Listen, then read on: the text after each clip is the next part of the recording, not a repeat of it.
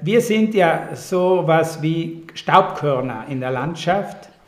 Äh, ich glaube, nie, das wird nie der Fall sein, dass man auf kleine Hersteller hört. Wenn man, ich kann mich erinnern, bei einem Vortrag in München mal, da war ein Referent, der hat gesagt, dass nur alleine China 40 Milliarden Euro ätherische Öle in die EU importiert. Da kann man sich mal äh, äh, gerade überlegen, wie viel der Anteil von diesen kleinen Destillateuren in Europa ist. Das ist nichts, gar nichts.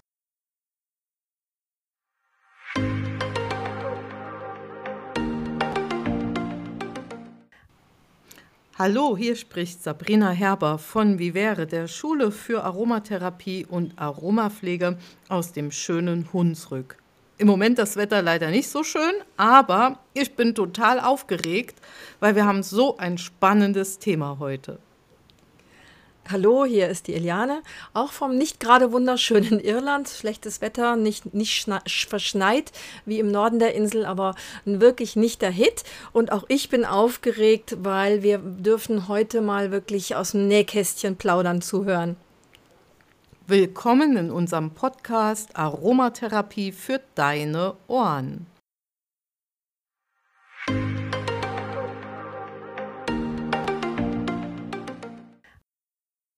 Ja, heute kannst du uns also beim Plaudern und beim Nähkästchen mal zuhören.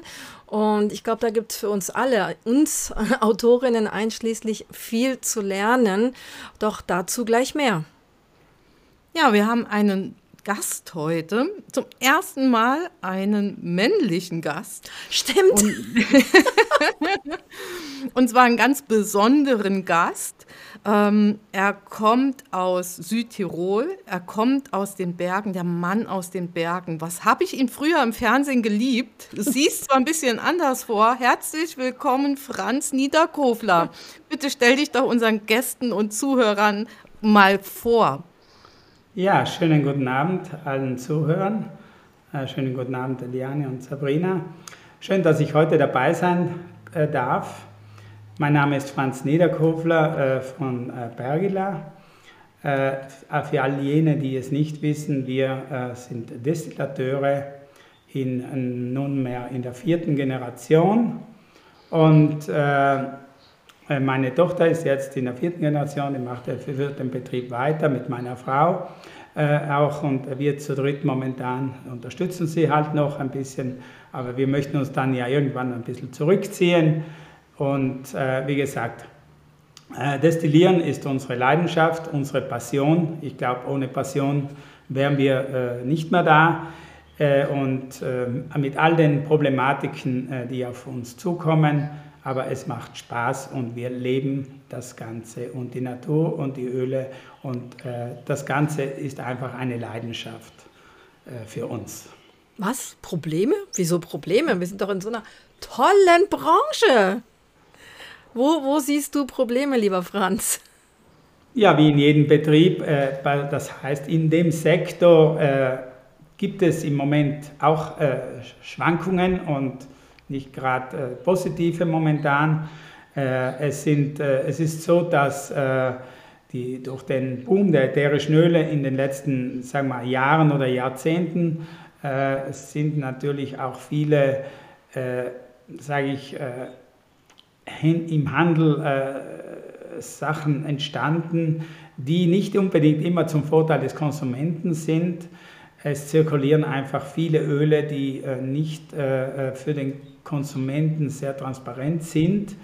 Und äh, es passiert sehr viel in diesen Geschäften im Moment. Und der kleine Destillateur, äh, für den wird es immer schwieriger, seine Passion zu leben weil es zum Schluss immer eine Sache des Preises ist. Und äh, ein schönes Öl zu destillieren heißt natürlich auch äh, Zeit, Arbeit und viel Kosten zu investieren.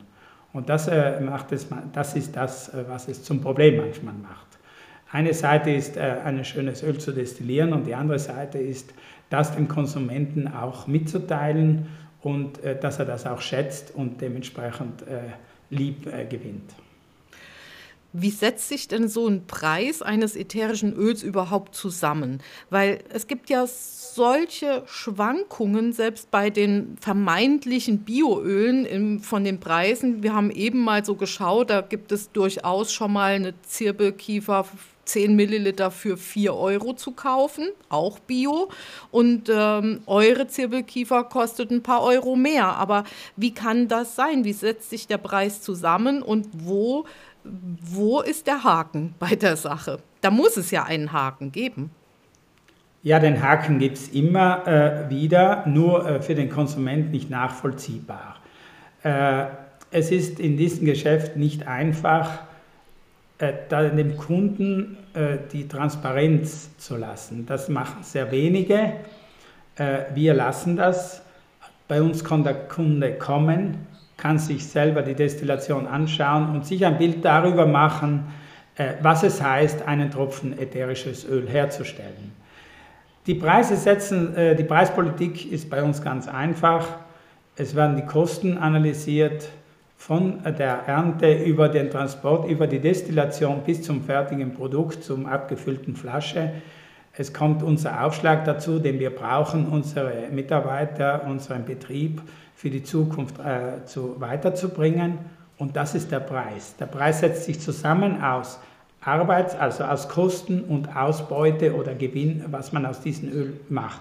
Das heißt, wenn eine Pflanze viel Öl gibt, dann kostet das Öl weniger. Wenn die Pflanze wenig Öl drinnen hat und der Aufwand größer ist, dann kostet es halt mehr. Also sehr einfach ist die Rechnung. Das, das Ganze spielt sich sehr einfach ab. Leider äh, gibt es heute die Möglichkeit im Handel zu tricksen und äh, dem Kunden nicht das immer zu präsentieren, was er eigentlich, äh, oder das zu sagen, was er äh, äh, wissen müsste. Ja, jetzt sind ja auch für die Privatmenschen, aber ich kann mir vorstellen, auch für euch und auch deine Kollegen, ähm, die Energiepreise ein neues Thema, was jetzt noch oben drauf kommt, weil das ist, glaube ich, vielen Menschen gar nicht wirklich bewusst, dass Destillation bedeutet, als würde ich stundenlang irgendwas kochen und das jeden Tag. Das heißt, die Flamme, ne, die ist ja dann sowieso größer als im Privathaushalt, die läuft und läuft und läuft. Und ich war ja auch schon bei euch zur Nadelöldestillation. Das ihr müsst ja dann quasi in der Destillationszeit, vielleicht nicht im tiefsten Winter, aber einen großen Teil des Jahres, braucht ihr wahnsinnig viel Energie. Das heißt, die, das muss ja auch irgendwie mit, mit reinkommen, oder? Ja, das, äh, diesen Faktor äh, praktisch äh, äh unterschätzen Sie alle. Erst wenn man das sieht, dann merkt man, was es eigentlich heißt. Äh, Dampf misst man ja in Kilogramm Wasser also ein Kilo Wasser sind 1000 Liter Dampf, Wasserdampf. Äh, wir, äh, für eine Destillation von zwei bis drei Kubik, was wir im Kessel äh, Destillationsblase Platz haben, äh, las, äh, fließen, lassen wir 110.000 Liter Wasserdampf pro Stunde durch. Das muss man sich mal auf der Zunge wow. zergehen lassen. Wow. 110 Kilo Wasserdampf zu produzieren, da braucht man ungefähr eine Energie von über 200 Kilowatt permanent. Äh, das sind die großen Kosten und die schlagen sich natürlich bei den Nadelnölen sehr viel größer zu Buche, wie bei heute zum Beispiel einem Lavendel, einer Pfefferminze oder so Kräutern, weil da dauert die Destillationszeit circa eine Stunde und wir haben Destillationszeiten bis zu acht Stunden. Natürlich sind diese Zeiten äh, natürlich auch ein ausschlaggebender Faktor, äh, was natürlich dann zum Schluss in der Kostenbilanz äh, zu tragen kommen. Äh, ich muss eines sagen, äh, zum Glück äh, haben wir vor fünf Jahren eine relativ große Investition gemacht. Wir haben ein Heizwerk gebaut, wo wir die Biomasse, die destillierte Biomasse direkt verheizen können. Mit, diesen, mit dieser verheizten Biomasse erzeugen wir die Energie, die für die Dampfproduktion braucht und mit, mittels Fernwärme noch zu unserem Sitz hier für die gesamte, gesamte Verwaltung, Heizung, Warmwasser, das wird alles auch äh, äh zum Beispiel Gewächshaus für die Kräuter, äh, Trocknanlage für die Kräuter, das wird alles mit dieser Energie beheizt. Hätten wir vor fünf Jahren diese Investition nicht gemacht, müssten wir heute schließen. Wir hätten momentan bei so einer Destillation, wenn alles läuft, einen Tages, Tageskosten von ungefähr umgerechnet in Gas äh, so um die 1000 Euro pro Tag. Sowas wäre nicht mehr möglich. Nur mit dieser alternativen Energie in Bioma Form von Biomasse äh, können wir das uns überhaupt noch leisten zu destillieren.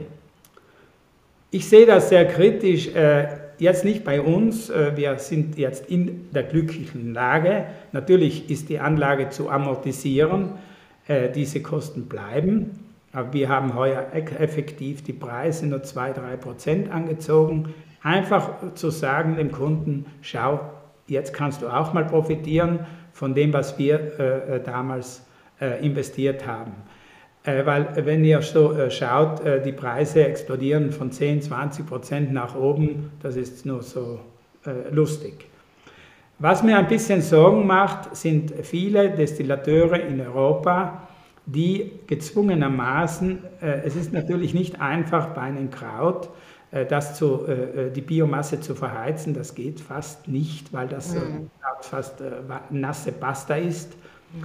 Mhm. Die sind natürlich gezwungen, mit Gas oder mit Heizöl zu heizen. Ich habe Angst, dass der eine oder andere das Handtuch werfen wird, weil es nicht mehr tragbar ist. Weil diesen Preis in den Ölen im Verkauf abzuwälzen, wird äußerst schwierig. Aber dazu kommen wir noch. Das heißt, in unserer Branche ist es wie in so vielen anderen Branchen schnell, schnell, schnell, billig, billig, billig, Druck, Druck, Druck. Ne? Und ähm, die wahre, ehrliche Qualität herzustellen hat ihren Preis und das können manche Idealisten offensichtlich dann bald nicht mehr. Und dann sind wir Konsumenten, ja, dann haben wir es nachsehen. Sabrina, du wolltest noch was sagen. Ich glaube, dass das wichtig ist, dass wir das wirklich auch hier ganz genau erklären und erzählen, weil diese Transparenz ist eben dem Endkunden nicht gegeben. Ähm, Im Vorgespräch waren auch Eliane und ich zum Teil mächtig erschrocken und erstaunt. Und wir wissen sicher viel und wir schauen schon oft hinter die Kulissen ähm, und finden es so wertvoll, dass sich auch jemand wie du auch mal traut, darüber zu sprechen, weil das vermissen wir tatsächlich, dass ähm, andere Hersteller das ein bisschen totschweigen. Und solange wir nicht drüber reden, kann Frau A, B und C, die einfach nur ein schönes ätherisches Öl einen guten Duft, sei es für, zu, für, das, für das allgemeine Wohlbefinden, für die Gesundheit kaufen möchte, die kann es eben nicht wissen. Und du hast uns eben auch erzählt, dass äh, du und ihr oder viele Kleine nicht nur mit den Energiepreisen zu kämpfen habt, sondern dass ihr auch damit zu kämpfen habt, dass euch die Preise zum Teil um die Ohren fliegen, sprich kaputt gemacht werden. Ja, natürlich. Äh, die Konkurrenz aus äh, Übersee oder sagen wir mal ja aus den äh, Vereinigten Staaten kommen sehr billige Öle daher mit wenig Transparenz. Ich will jetzt nicht zu nahe treten, aber ich glaube, äh, um die paar Euro, was die verkauft werden, kann man so ein Öl gar nicht herstellen.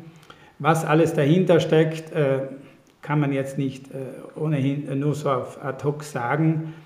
Tatsache ist eines, dass im Handel einfach mittlerweile sehr viele Öle auch äh, zirkulieren, die nicht mehr all diese Inhaltsstoffe drinnen haben, so wie das Öl eigentlich von der Natur gegeben wird. Aha, das steht doch sicher auf der Flasche, oder?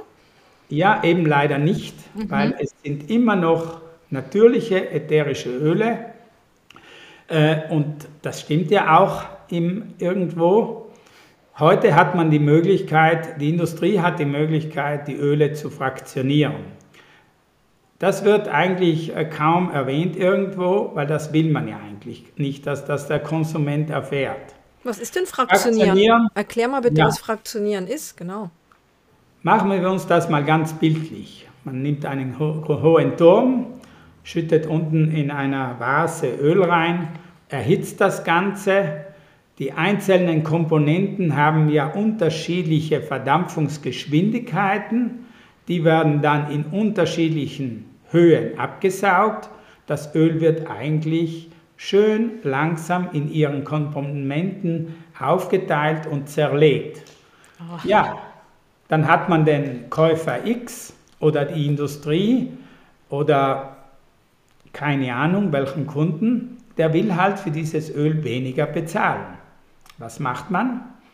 Man gibt ihm ein Öl, welches nicht mehr alle Komponenten in der gleichen Form hat.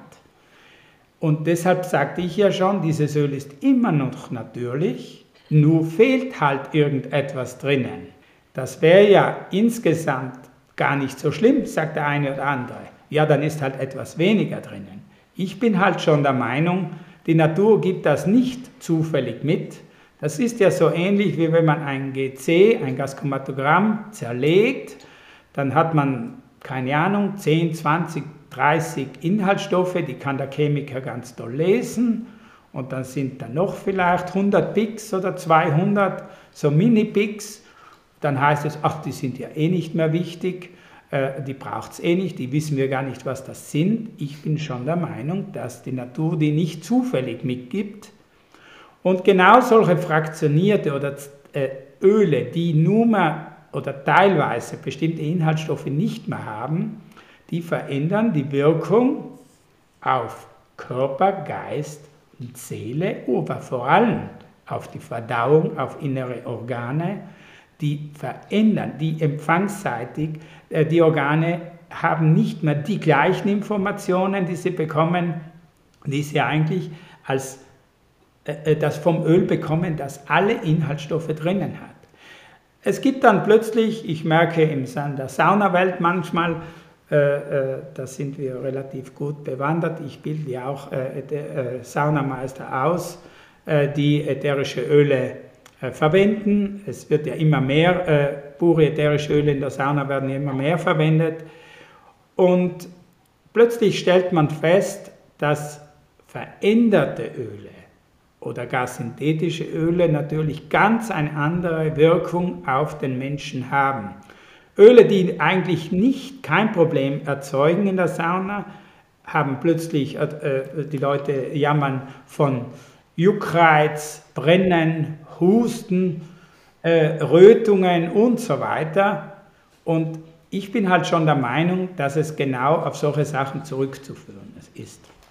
Das heißt dann aber eigentlich äh, im, im, Umkehrschluss, das, was wir als Autoren einem Öl zuschreiben, das ist vielleicht gar nicht mehr vorhanden. Ne? Wenn ich bei einem Öl schreibe, es wirkt hm. schmerzlindernd und da ist aus Preis- und Giergründen der relevante oder die Gruppe der relevanten schmerzlindernden Anteile rausgenommen, dann lügt ja mein Buch. So, ne? so, genau. so entwickelt sich ja. das leider. Das ist schrecklich. Was mich noch interessiert, brennend. Das hört sich mega aufwendig an. Ein bereits destilliertes Öl nochmal zu nehmen, wie du es gesagt hast, in diesen Turm reinzugießen und dann Hitze dazu zu geben, um es in seine Bestandteile aufzudröseln. Das ist so ähnlich, wir hatten mal einen Podcast gemacht über die fetten Öle und ähm, dass die raffiniert werden. Und dann denkt jeder, dieser Raffinationsprozess ist doch so viel aufwendiger als einfach diese äh, Olive zu pressen und das, das Öl aufzufangen. Warum lohnt sich sowas? Warum kann sowas so viel billiger sein als ein ehrlich, wahrhaftiges, destilliertes ätherisches Öl? Ja, wie du sagst, Sabrina, genau äh, diese Rechnung machen sich die Leute ja. Äh, anscheinend macht man wesentlich mehr Geld, auch wenn man viel Energie wieder in sowas reinsteckt das zu zerlegen, zu erhitzen. Letzthin wird es wahrscheinlich immer noch lukrativ genug sein, äh, da im Handel vorzudringen. Warum gibt es das überhaupt? Ich glaube, letztendlich ist wieder der Konsument daran schuld, weil der Konsument will alles billig, billig, billig. Die Industrie hat heute kein Problem zu agieren, dann kriegt man genau das Produkt, für was man bereit ist zu zahlen. Wenn ich wenig zahle, kriege ich ein Produkt, was wenig Wert hat. Und äh, der Konsument kann heute leider kaum mehr äh, den Wert eines Produktes erkennen. Und daran liegt das Ganze. Und wenn ich nicht mehr bereit bin, für ein gutes, ehrliches, transparentes Produkt einen fairen, gerechten Preis zu zahlen, wir brauchen einen Aufschlag, jeder braucht einen Aufschlag, aber wenn der gerecht ist, dann glaube ich, wenn der Konsument das bereit ist, dann kriegt er auch das, was ihm zusteht. Und wenn er, er das um die Hälfte will, ja, er kriegt es trotzdem. Nicht von mhm. uns, aber halt von irgendjemand billigen Anbietern. Und die Industrie hat heute kein Problem, alles so zu verändern äh, und den Preis dementsprechend anzupassen, was der Kunde dann bereit ist zu zahlen. Und darin, glaube ich, liegt das Ganze, äh, dass der Konsument einfach entweder zu wenig informiert ist, komplett keine Ahnung hat, was so ein Öl überhaupt welchen Wert darstellt. Wir haben ja vorhin diskutiert, wie viel es äh, Pflanzen braucht für einen Tropfen Öl. Und äh, wenn einer so einen Produktionsprozess oder selber mal die Sammlung und Ernte miterleben würde, dann würde er erst mitkommen, was es eigentlich heißt. Oder vielmehr sagen uns dann immer wieder Leute, ja eigentlich ist das ja gar nicht so teuer. Ähm, da sind wir ja quasi schon wieder bei dieser fast Anfangsfrage eben, wie kann es sein, dass Bio manchmal um die Hälfte billiger ist als anderes Bio. Im Grunde genommen ist die Pflanze zwar biologisch angebaut, aber was beim Destillateur passiert, ist wiederum etwas, was wir dann nicht mehr auf der Flasche in Form einer eines Logos, Zertifizierungslabels erkennen können. Verstehe ich das richtig? Ja, genau. Äh, wie du es schon gesagt hast, die Pflanze ist ja Bio. Das kann ja äh, ohne weiteres sein, die wird angebaut oder aus zertifizierten Wildwuchs und so. Was aber dann von der Ernte bis zur Destillation passiert, darüber weiß der Kunde dann wieder nichts. Das gibt es natürlich dann Hersteller, die im riesig großen Stil entweder anbauen oder auch äh, aus Wildwuchs sammeln, maschinell in riesigen Mengen verarbeiten. Die Pflanze leidet natürlich darunter, weil sie entweder zu lange gelagert wird, äh, in der Zwischenzeit äh, oxidiert oder dann beim Produktionsprozess bei der Destillation selber viel zu heiß, mit viel zu heißem Wasserdampf destilliert wird oder zu wenig lange destilliert wird, dass nur Teile, bestimmte Fraktionen aus der Pflanze kommen, um eben wieder Kosten zu sparen. All diese Passagen, das liegt in der Hand des Destillateurs. Und wenn man überall sparen möchte dann, dann habe ich halt wieder ein Öl. Ich habe zwar ein Bioöl, aber in, auch in keiner so guten Qualität, weil das Bio steht nur für keine Herbizide, keine Pestizide, äh, Nachhaltigkeit wird auch äh, etwas kontrolliert, aber wie ich dann verarbeite, das liegt schon in den Händen des Destillateurs oder des Herstellers. Und da haben wir halt wieder ein Problem, dass nicht alle die Transparenz geben, können, wollen, lassen wir dahingestellt, äh, um da, den Kunden auch zu sagen, schau dir das an, wir arbeiten in dieser und dieser Form.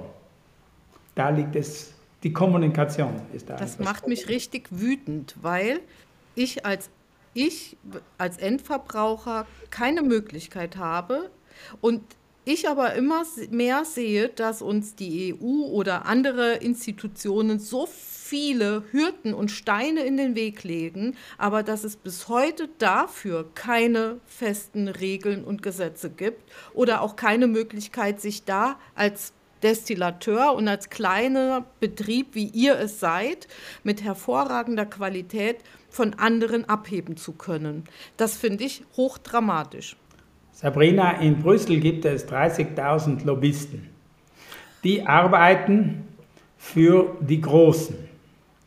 Und die Gesetze entstehen dort, wo der meiste Druck von den Großen, die, die imstande sind, am meisten Druck auszuüben. Äh, wir sind ja so was wie Staubkörner in der Landschaft. Äh, ich glaube, nie, das wird nie der Fall sein, dass man auf kleine Hersteller hört. Wenn man, ich kann mich erinnern, bei einem Vortrag in München mal, da war ein Referent, der hat gesagt, dass nur alleine China 40 Milliarden Euro ätherische Öle in die EU importiert.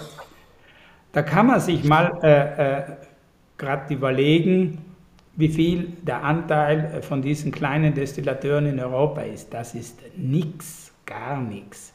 Und wer die, gro die großen Verteiler in Lebensmittelindustrie, äh, auch äh, wo viele Mengen an ätherischen Öle verwendet werden, ich weiß auch, dass heute in Frankreich bei riesigen Mengen Lavendel gar nicht mehr über Alambics destilliert wird. Das ist ja schon gar nicht mehr möglich, tausende Hektars in 14 Tagen abzuernten.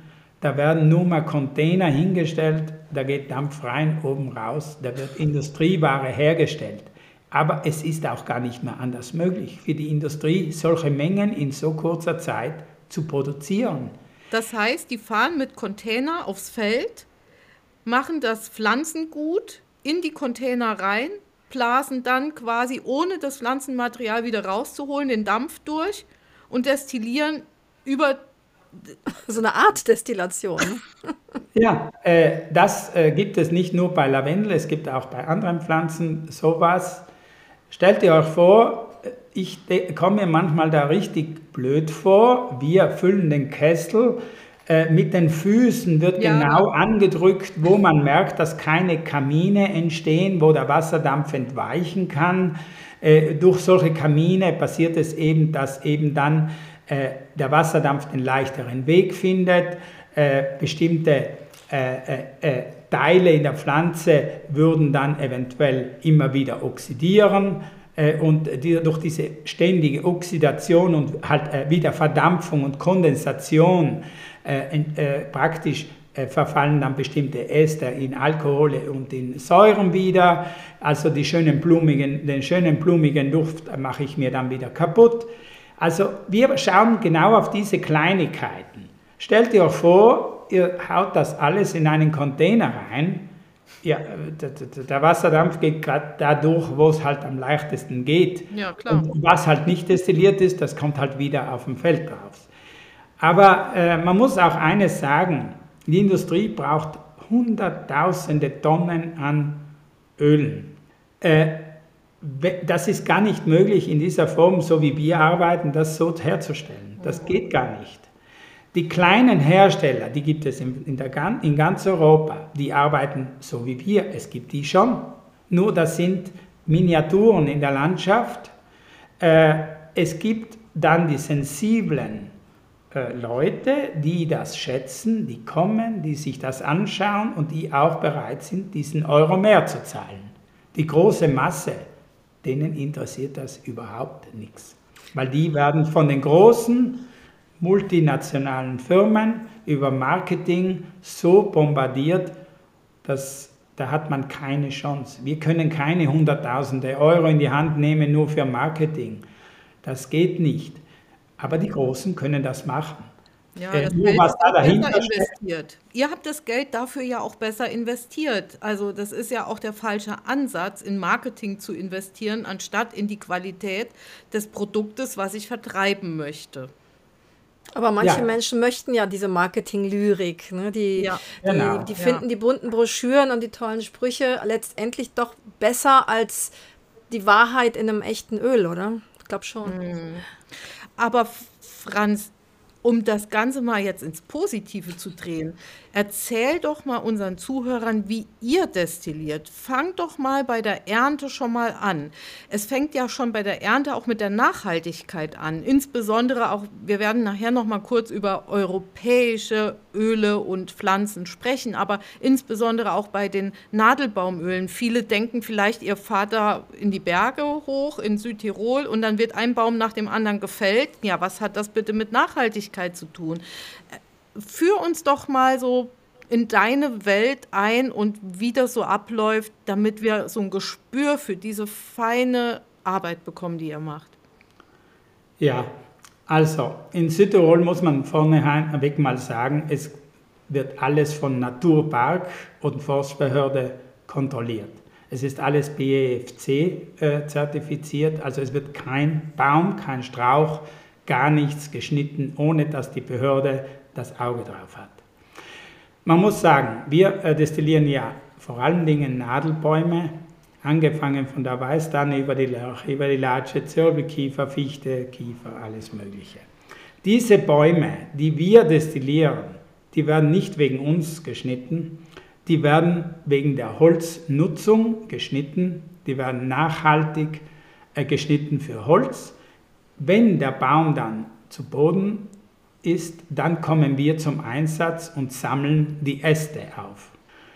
Wir bringen dann diese Äste in die Destille und die werden nicht im Wald schon geschnitten, sondern klein geschnitten, sondern werden in das Destille als Ganzes gelagert. Das hat den großen Vorteil, dass die Ware lagerfähig wird und wir können sie nach und nach destillieren. Mal ganz kurz ja. dazwischen. Ihr habt jetzt ja keine Autobahn von irgendwelchen Bäumen zu eurer Destille. Das muss man auch noch dazu sagen. Ne? Ihr habt da Berg und Tal und schmale Wege und, und könnt da nicht mit dem Ferrari mal eben einen Baum holen. Ne? Das ist ja, ja äh, zusätzlich noch das Handicap. äh, da gibt es einmal jetzt, äh, sage ich mal, die Variante, wo wir Bäume, äh, wo wir Äste holen, die aus normaler Holznutzung kommen.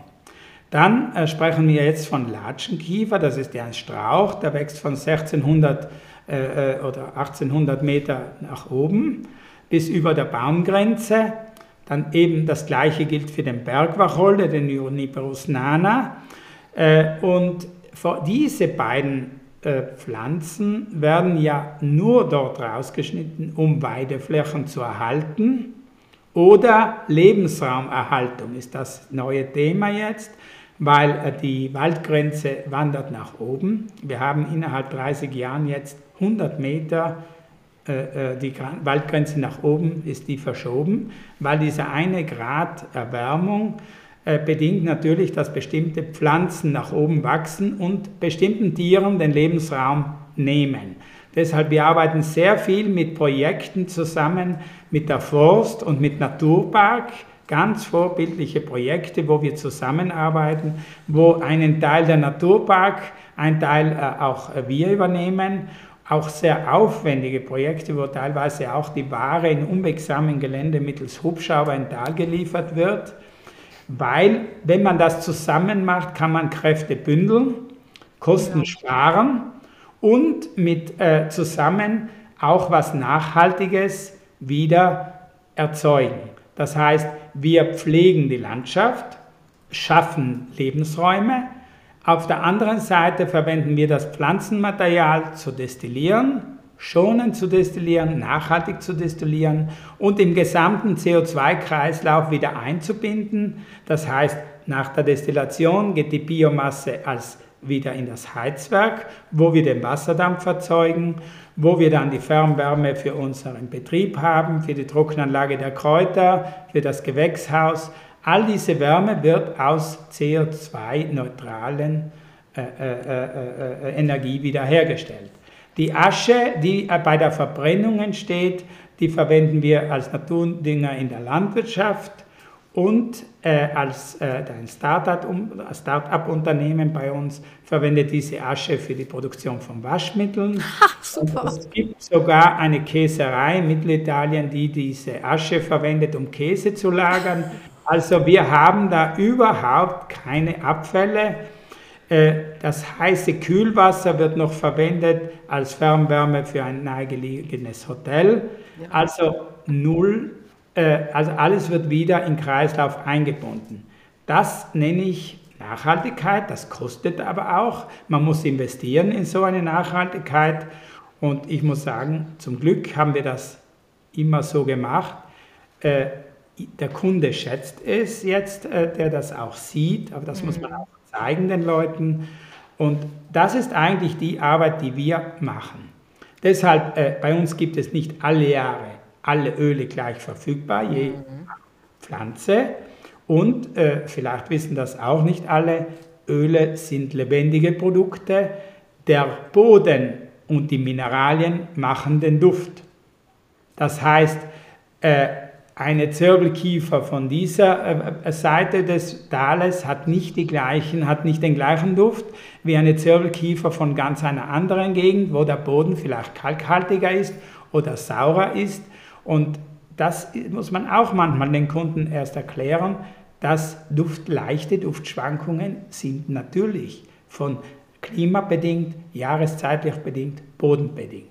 Und das macht es doch so spannend auch. Das macht es ja. für mich zumindest auch für Eliane so spannend, dass wir es eben nicht mit einem ähm, Duft zu tun haben, der immer gleichbleibend toll und sensationell ist, sondern dass wir diese Schwankungen haben, dass unsere Nase plötzlich was anderes wahrnimmt, vielleicht was Unangenehmes, aber in der anderen Charge ist es wieder sehr angenehm. Und es macht ja auch die Vielfalt aus. Lass uns noch mal zurück. Du hast eben gesagt, ihr nehmt die ganzen Äste mit runter. Ähm, ich vermute, weil du das so betont hast, dass andere das wohl anders machen und schon schreddern oben, damit es eben leichter zu transportieren ist oder man mehr in einen LKW bekommt, als äh, wenn man sie ganz lässt. Hm, vielleicht magst du es nochmal erklären, was, was das wieder für den feinen Unterschied am Ende auch für die Qualität des Öls bedeutet. Genau, solche Sachen kann man natürlich optimieren. Äh, wie du schon sagtest, natürlich Transportkosten äh, sparen da spart man effektiv, weil ich ja geschreddertes Material schon habe.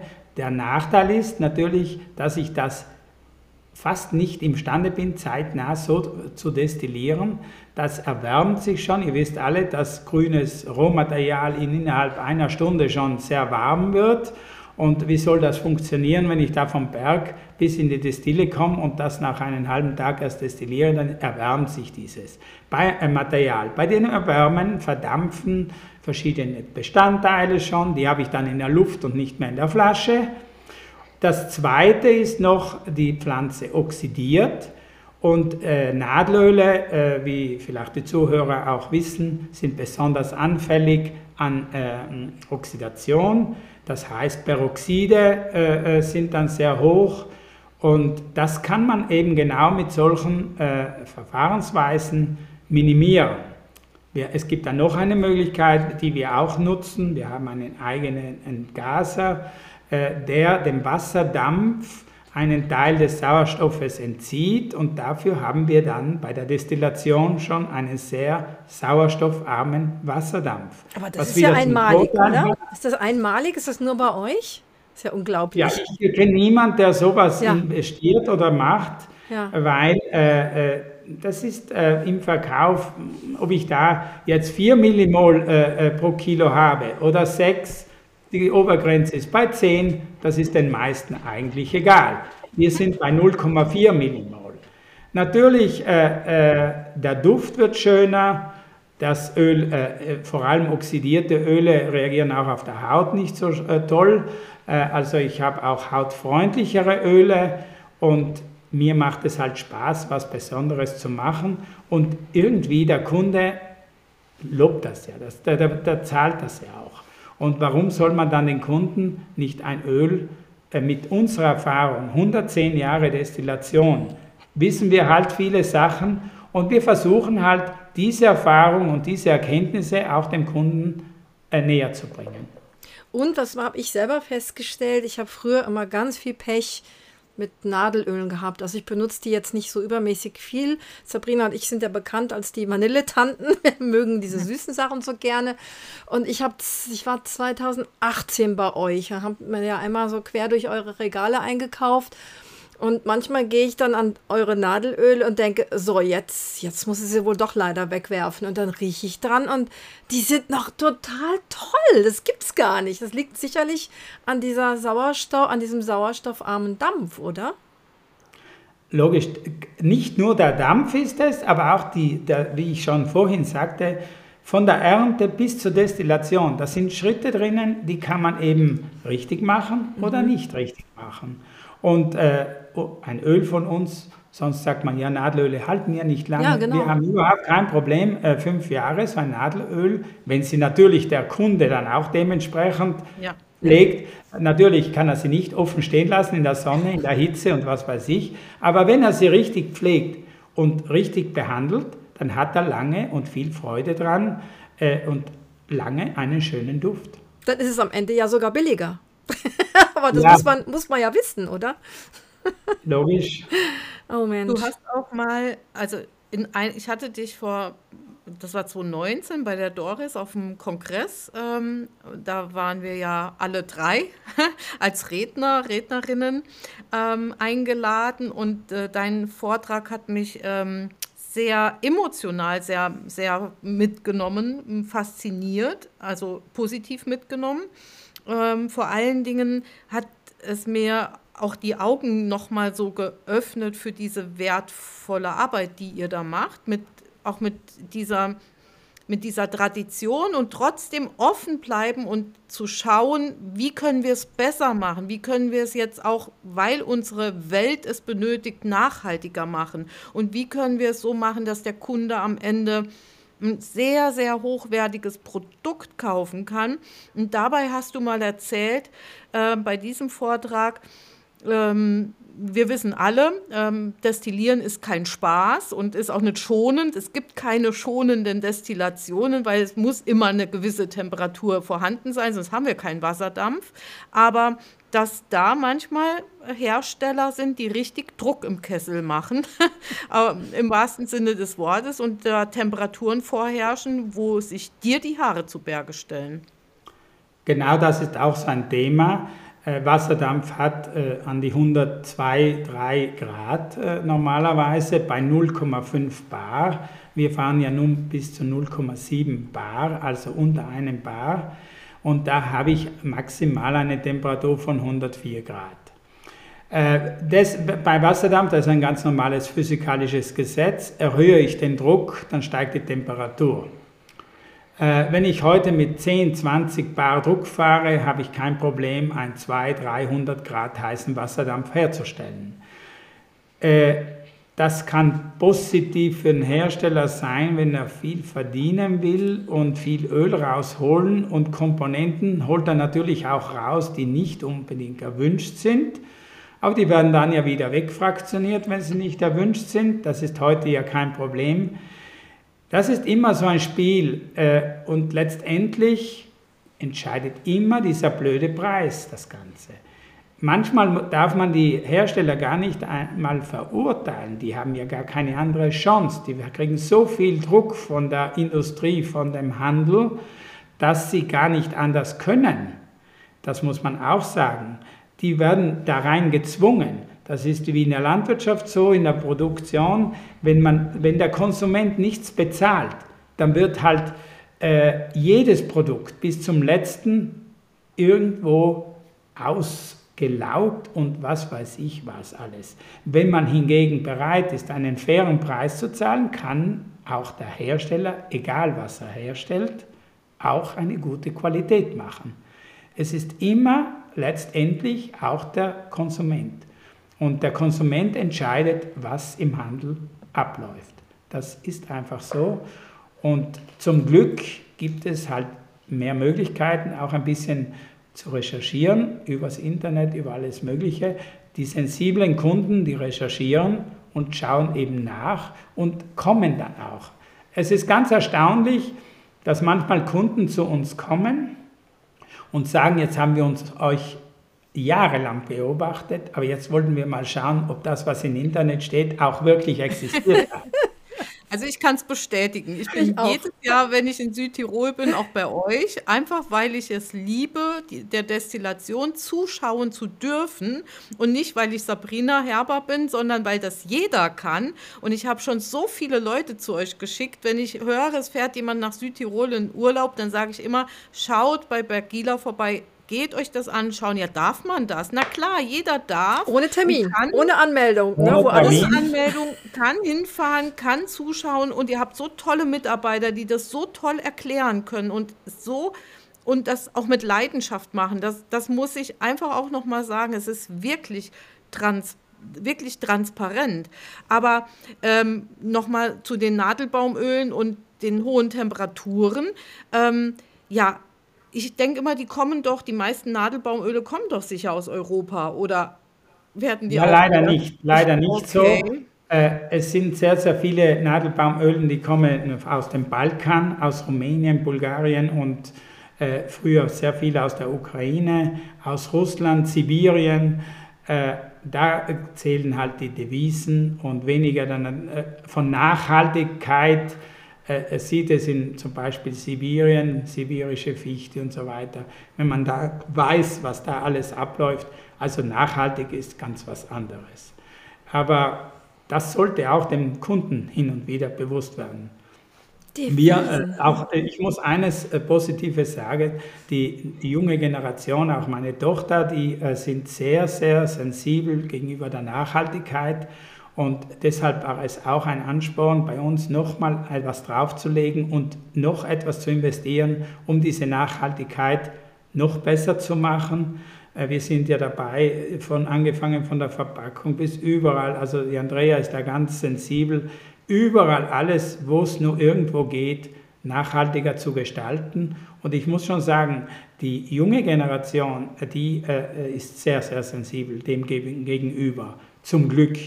Was früher noch älteres Publikum war, jetzt haben wir sehr, sehr viele junge Familien auch, junges Publikum, die sich interessieren und die genau wegen dieser Nachhaltigkeit und Ehrlichkeit, was man an den Tag legt, äh, kommen.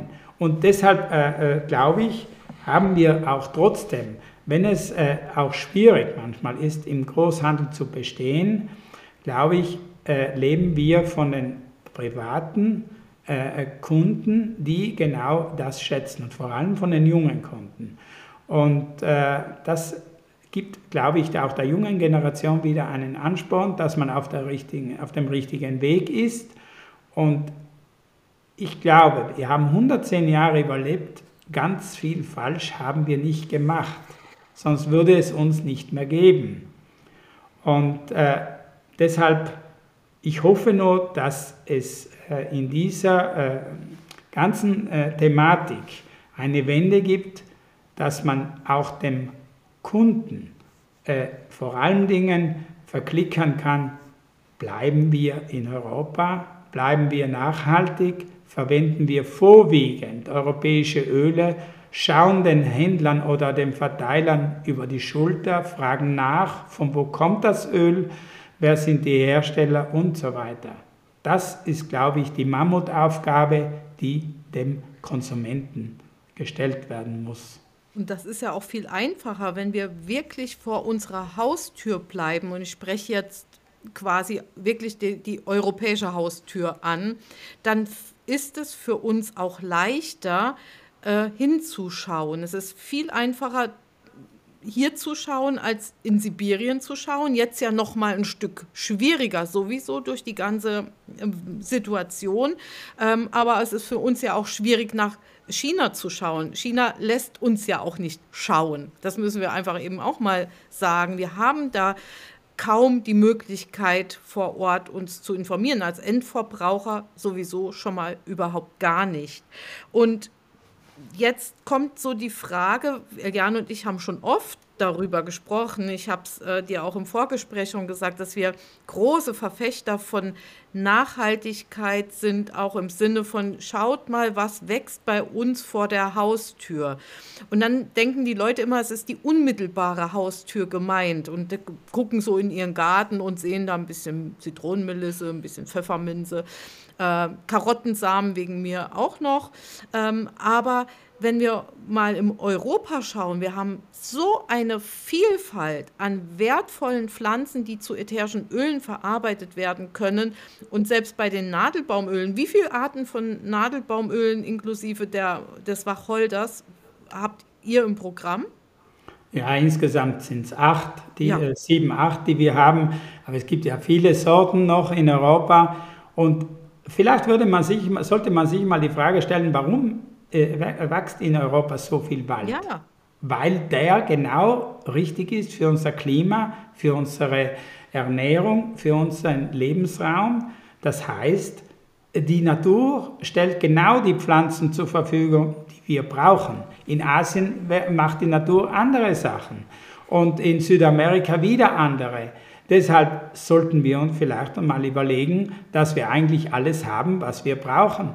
Äh, Das wäre auch mal äh, ein Ansporn. Ja, Melisse wächst vor unserer Haustür, der Lavendel wächst, die Zitrusfrüchte wachsen genau. hier, die meisten Kräuter wachsen hier. Die Angelika-Wurzel ist sogar eine nordeuropäische beheimatete Pflanze die, die man völlig irgendwie auch aus dem äh, Fokus verloren hat. Also wir haben ja so eine Vielzahl und wir werden dazu auch nochmal einen Podcast machen, wo wir einfach nur mal über diese Öle sprechen, die hier vor der Tür wachsen. Und was kann, gerade da wir ja eben auch viel im Gesundheitsbereich unterrichten und schulen, was, ähm, was können die Menschen tun bei einer Erkältung, ohne dass sie jetzt nach Australien greifen oder nach Asien greifen müssen. Und es gibt da so viel. Und ich glaube, du benutzt vermutlich ausschließlich Öle, die in deinem Umfeld wachsen oder überwiegend. Logisch versuche ich, äh, alle Öle zu nutzen, die wir hier zur Verfügung haben. Das heißt nicht, dass ich nicht einmal eine Rose oder ein anderes Öl äh, gerne habe oder rieche oder auch mal verwende. Aber ich sage, äh, ich merke auch oft in einer, nehmen wir wieder das Beispiel Sauna. Mir tut das Herz weh, wenn jemand eine blaue Kamille, eine Rose in einer Sauna verschwendet.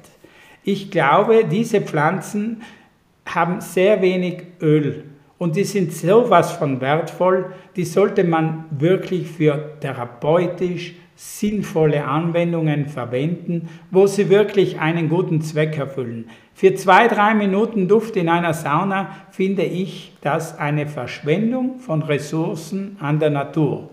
Das ist meine persönliche Meinung. Deshalb, wie du schon vorhin gesagt hast, Sabrina, europäisch sind einheimisch. Also ich sehe auch Europa. Wir haben von Süden von Sizilien bis zum Norden Pflanzen und ich regional verstehe ich auch als europäisch regional. Das ist region, immer noch regional. Wir haben zum Glück in Europa Behörden, die Nachhaltigkeit zumindest zum großen Teil kontrollieren. Äh, keinen Raubbau an der Natur äh, wird gemacht und so weiter. Das haben wir in Asien keine Chance zu kontrollieren. Und äh, das heißt nicht, dass wir keine asiatischen oder Öle verwenden, die aus äh, äh, Übersee kommen.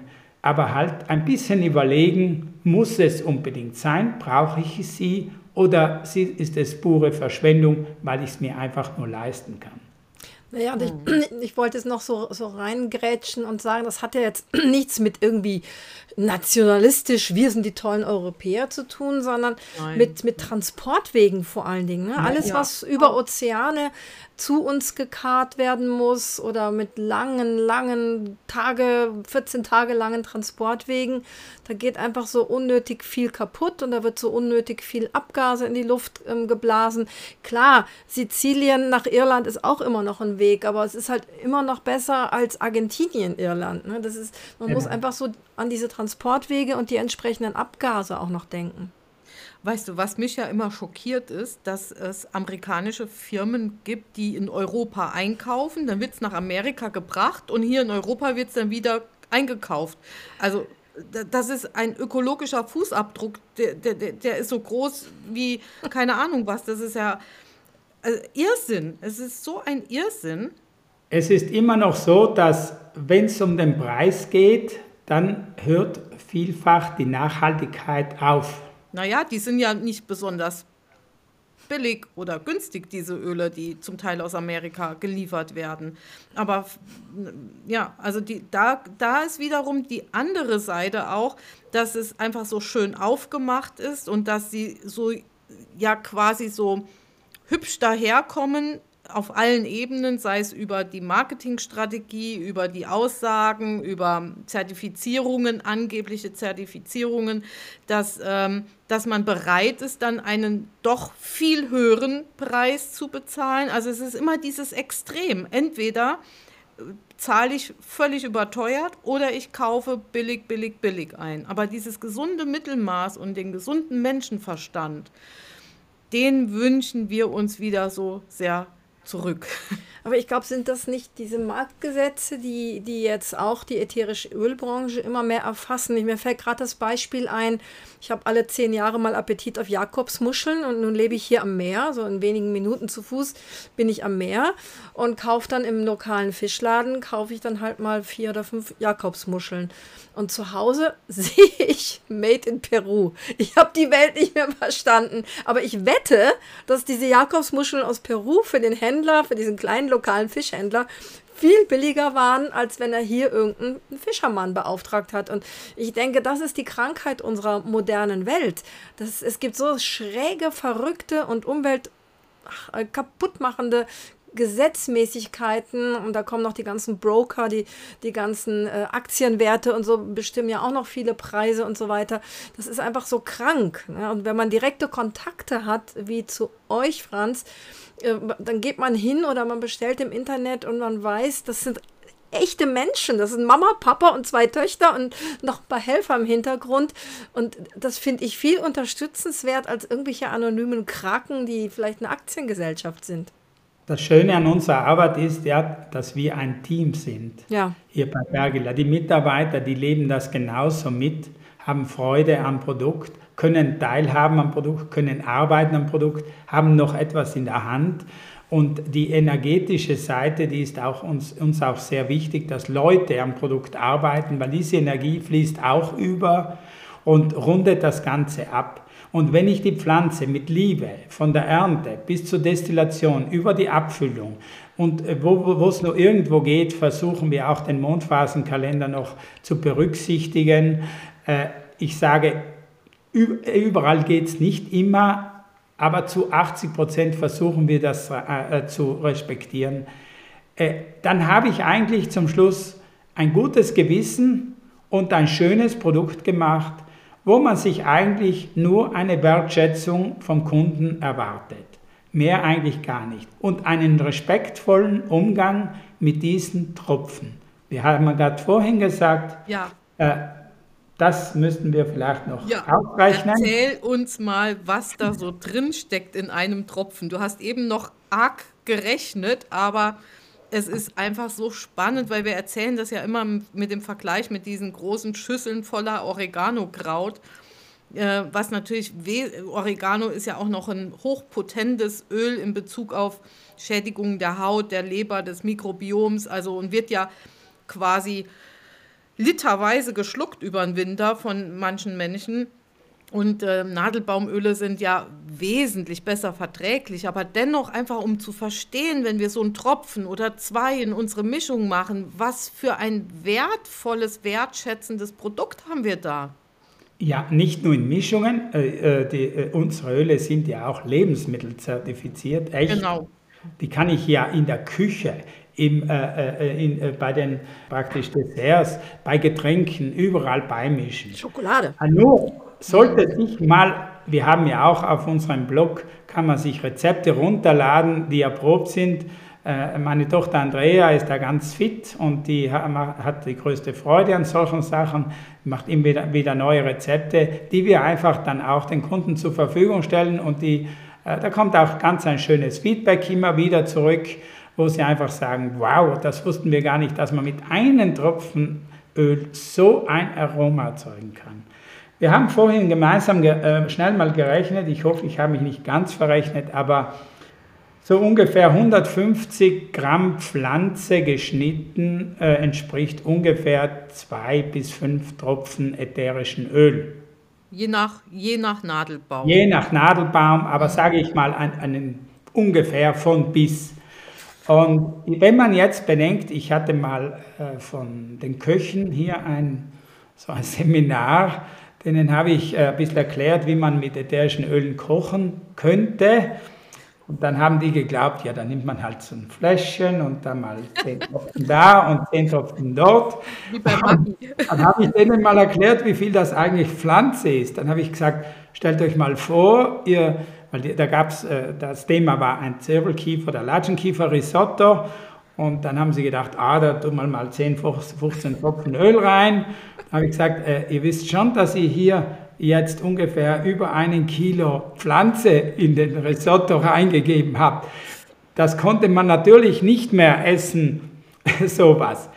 Äh, auch denen äh, musste man erstmal erklären, dass man Emulgatoren wie äh, Zucker, äh, Butter, Sahne, äh. Honig, äh, Alkohol, alles Mögliche zuerst mal machen oder fette Öle machen muss, wo man das zuerst mal dosieren muss und dann Teile von dem erst entnehmen, dieses Feinstoff.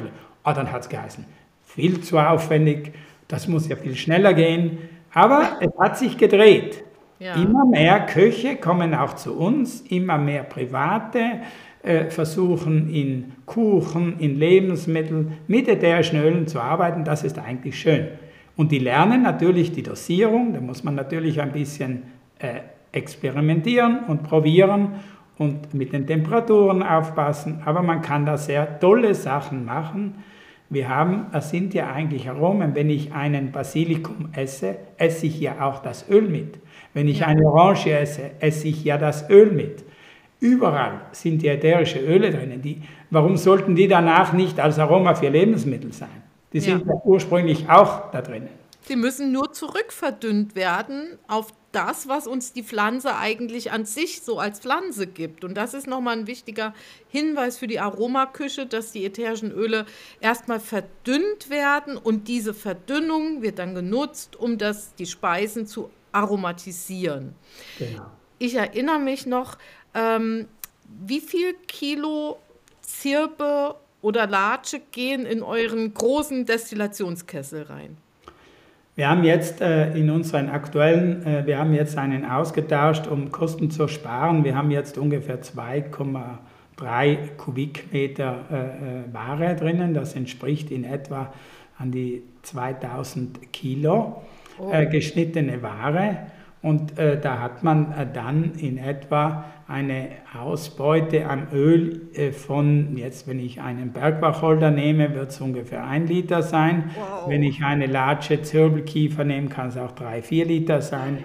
Äh, es, es, schwankt. Und was oh, ich auch noch hinzufügen möchte, ist, dass äh, äh, Schwankungen in der Natur feststellbar sind, die wir gar nicht erklären können. Manchmal schwankt es zwischen 30 und 40 Prozent mehr oder weniger. Ich frage mich manchmal, warum. Wir wissen es manchmal von, selber. Von der Menge, also von der ja. Menge des ätherischen Öls, was gewonnen ja, wird. Ja, da äh, kommt einfach plötzlich weniger. Mhm. Äh, das ist, äh, entweder manchmal ist der Boden, manchmal ist es die Lage, die Sonneneinstrahlung. Das sind so viele Faktoren und da merkt man erst richtig, dass es so lebendige Produkte sind und die sind unberechenbar. Irgendwo, ja, glaube ich, rechnet die Natur zwar mit, weil auch diese Schwankungen, das ist nicht äh, so zufällig. Das ist meistens, hat es Gründe, warum das Öl sich auch verändert, äh, verändert jahreszeitlich bedingt. Die Natur macht's, macht nichts zufällig. Aber sie macht es für sich und das müssen wir eben bedenken. Und das ja. ist genau das, was die Eliane ja äh, so leidenschaftlich immer erzählt, dass diese Pflanzen sich adaptieren an die Umstände, denen sie gerade ausgesetzt sind. Vielleicht braucht sie in dem Moment nicht so viel ätherisches Öl, weil sie vielleicht sich nicht gegen bestimmte Dinge wehren muss. In einem anderen Jahr produziert sie mehr, weil vielleicht mehr Knapperkäfer unterwegs sind, die genau. sie abwehren muss. Und sie macht das ja eben nicht für uns, sondern für sich eben. Und für sie ist es logisch und erklärbar. Und wir tappen immer noch zum größten Teil im Dunkeln. Genau das ist es, dass wir lernen müssen, dass, wie du sagst, die Natur macht es für sich. Und wir müssen das nehmen, was wir von der Natur so in dieser Form geschenkt bekommen. Das ist ja immer ein Geschenk. Die ätherischen Öle hat die Natur nicht für den Menschen jetzt insofern gemacht. Das macht sie für sich selber äh, um Nützlinge anzuziehen, um Schädlinge fernzuhalten. Äh, da gibt es ja zig Sachen, die kommuniziert ja über die gesamten Düfte. Äh, äh, da, da, und das müssen wir halt auch lernen. Wir bekommen ein Produkt, wenn es mit Respekt und Ehrlichkeit und äh, gut gemacht ist, dann bekommen wir ein perfektes Produkt, so wie wir es eigentlich auch brauchen und nützen können zur entsprechenden Jahreszeit. Oh, das ist doch ein super Abschluss, oder, Sabrina? wir, wir eins würde mich noch interessieren und ich würde mal gerne in Bezug auf die Zirbe fragen, weil wir da immer noch so im Dunkeln tappen mit dem Pinosilvin, mit diesem Inhaltsstoff. Äh, der so, so arg beruhigend aufs Herz wirkt. Ist der nur im Hydrolat oder ist der auch im ätherischen Öl vorhanden? Weißt du das zufällig? Also, ich bin sowieso der Meinung, dass äh, die Zirbelkiefer wurde diese Schlafstudie gemacht. Es ist auf alle Fälle beruhigend und das wurde auch nachgewiesen, dass es bis zu 3000 Herzschläge pro Nacht praktisch äh, weniger ne? sein könnten. Ja. Ich bin aber der Meinung, wenn man andere Nadelöle auch so untersuchen würde, ich glaube, jetzt ohne was zu sagen, dass sie nicht viel anders wirken. Aha. Weil Nadelöle beruhigen, ja, wenn man schon nur in den Wald reingeht, mhm. diese ganzen Binene schwirren genau in einer Höhe rum, die genau für den Menschen äh, dann zum Einatmen gemacht wurden. Warum entspanne ich in einem Wald? Ich glaube nicht, dass es nur die Zirbelkiefer sein kann. Ich glaube, alle Nadelöle sind mit gleichem Respekt zu behandeln und sind ganz toll. Dass die Zirbelkiefer etwas noch beruhigender ist, das mag sehr sein. Und äh, ich glaube, das ätherische Öl hat genau diese Wirkung auch wie das Holz. Da ist nicht viel Unterschied. Und ich bin halt der Meinung, dass wir einfach dass die gesamten Nadelbäume mit viel, viel mehr Respekt begegnen sollten. Nicht umsonst wachsen so viele und ich glaube, die brauchen wir dann auch. Diese Kraft- und Energiespender und Duftspender, die, die sind sowas von wertvoll äh, und ich hoffe, dass sie der Mensch auch dementsprechend erkennt. Wir haben uns ja ein Do-it-yourself Raumspray mit dir zusammen überlegt, natürlich passend zum Thema. Und da hatten wir uns auch überlegt, natürlich ähm, unter, ja, mal Zitrusöle mit reinzunehmen, weil ihr vertreibt auch Zitrusöle. Äh, und zwar die Blutorange und die, äh, die Zitrone und äh, Mandarine, hast du erzählt. Äh, die Blutorange haben wir sogar bei uns im Shop und die Zitrone wird auch noch mal mit dazukommen. Ich glaube, beim letzten Mal war sie nicht lieferbar, als ich sie bestellt hatte. Ähm, das macht es eben auch aus. Es gibt immer eine gewisse Menge und wenn sie eben vergriffen ist, muss man bis zur nächsten Ernte, sprich zur nächsten, ja, in dem Fall Kaltpressung warten, bis es wieder da ist. Und äh, ich erinnere mich schon in den Anfangszeiten, als ich eure Öle kennengelernt habe, das sind nunmehr auch schon über zehn Jahre her, ähm, dass ich gehört habe von euch, dass die so besonders sind, eure Zitrusöle. Und das wäre nochmal gut, um zu erzählen, was diesen, und sie sind wirklich sensationell, man kann es wirklich riechen, wie toll sie duften. Was macht den Unterschied? Also der Unterschied ist eigentlich schnell erklärt. Vor 30 Jahren habe ich mich auf den Weg gemacht, äh, in etwa nach Sizilien, habe einen Anbauer gesucht unterhalb von Etna, weil die Blutorange ist ja ein Phänomen und keine Sorte. Äh, durch die kalte Luft von Ätna, in der Nacht äh, verfärbt sich diese Blutorange in dieses dunkelrote. Man kann sich das vorstellen, so wie bei vielen anderen Früchten, die werden meistens vor der vollen Reife geerntet, damit sie danach in der Pressung vor den Presswerken noch zehn Tage halten. Wenn ich da eine vollreife Frucht verwende, dann kann ich die nach zwei Tagen wegschmeißen. Es ist so, äh, wir haben dann mit denen gemeinsam, mit diesen Bauern gesagt, schau, koste es, was es wolle, wir machen das anders. Ihr erntet die Zitronen, Orangen, erst wenn sie voll reif sind, wenn Vitamin C-Gehalt und Zuckergehalt ganz oben ist, wenn das Aroma am größten ist, dann wird Vormittag in kleinen Mengen geerntet und Nachmittag geht es in die Pressung, nicht erst nach 14 Tagen. Und das ist das ganze Geheimnis. Ich, man hat danach ein ätherisches Öl, das von einer vollreifen Frucht kommt. Das ist das, dementsprechend auch schön und gut und riecht fantastisch. Der Nachteil ist, man hat einen größeren Arbeitsaufwand, man muss die Maschinen öfter putzen, die Pressen öfter putzen und das ist alles, es ist nur mehr Aufwand an Kosten. Und genau darum geht es halt wieder. Mhm. Diese paar Euro kosten halt mehr wieder und der Kunde muss halt bereit sein, die zu zahlen. Und sonst kriegt er halt ein irgendwelches Öl. Aber dennoch ist kein Vitamin C drin. Das müssen wir jetzt nochmal sagen an der Stelle. Wollte ich auch. Nicht im Öl. Nicht, nicht im Öl, genau. Weil die Frage kommt. Ihr habt doch im letzten Podcast gesagt, es gibt kein Vitamin nein, nein, nein, C im. In der Frucht, im Saft. Nur in der Frucht. Und das wiederum macht was mit dem Geruch. Genau. Super. Ja, da muss man genau sein. Oh mein Gott. Lieber Franz, ich glaube, wir sind so erfüllt. Also es, es hat mich echt so froh gemacht, dieses Gespräch. Ich, äh, äh also ich bin Sprachlos. Ich habe ganz viel Serotonin, Endorphin. Ich, ich, bin begeistert und ich freue mich so, dass wir diesen Podcast mit dir aufgenommen haben. Also sensationell. Herzlichen Dank dafür. Jetzt müssen wir noch zum Extra-Tipp kommen, Sabrina. Genau, und, und ich habe ihn nicht vergessen. Unser Extra-Tipp ist ein Raumspray und ähm, da hat der Franz uns eben auch was erzählt, weil mein erster Gedanke war, ich möchte die Zirkelkiefer, weil ich bin ein Zirkelkiefern-Fan, das muss ich echt gestehen. Die wird auch manchmal Ave genannt. Ähm, und ich muss die immer mit, äh, mit Blutorange mischen. Das ist für mich so toll. Und dann hat der Franz eben gesagt, Vorsicht, das hält nicht lange. Es duftet am Anfang sensationell, aber ihr habt festgestellt, bei eurem Raumspray nach ein wenigen Wochen oder Monaten roch es irgendwie komisch und anders. Es ist vermutlich ein Prozess im Gange, wo diese beiden Öle am Ende nicht mehr gut harmonieren.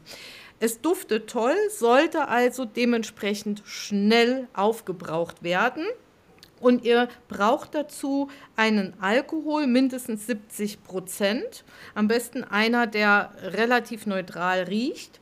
Und dann kommt in diesen Alkohol zwei Drittel Zirbelkiefer und ein Drittel Blutorange. Wie stark dieser Raumspray für euch werden soll, lasst eure Nase entscheiden. Schaut, wie ihr es euch wünscht. Die Raumsprays bei Bergila enthalten ca. 20% ätherisches Öl.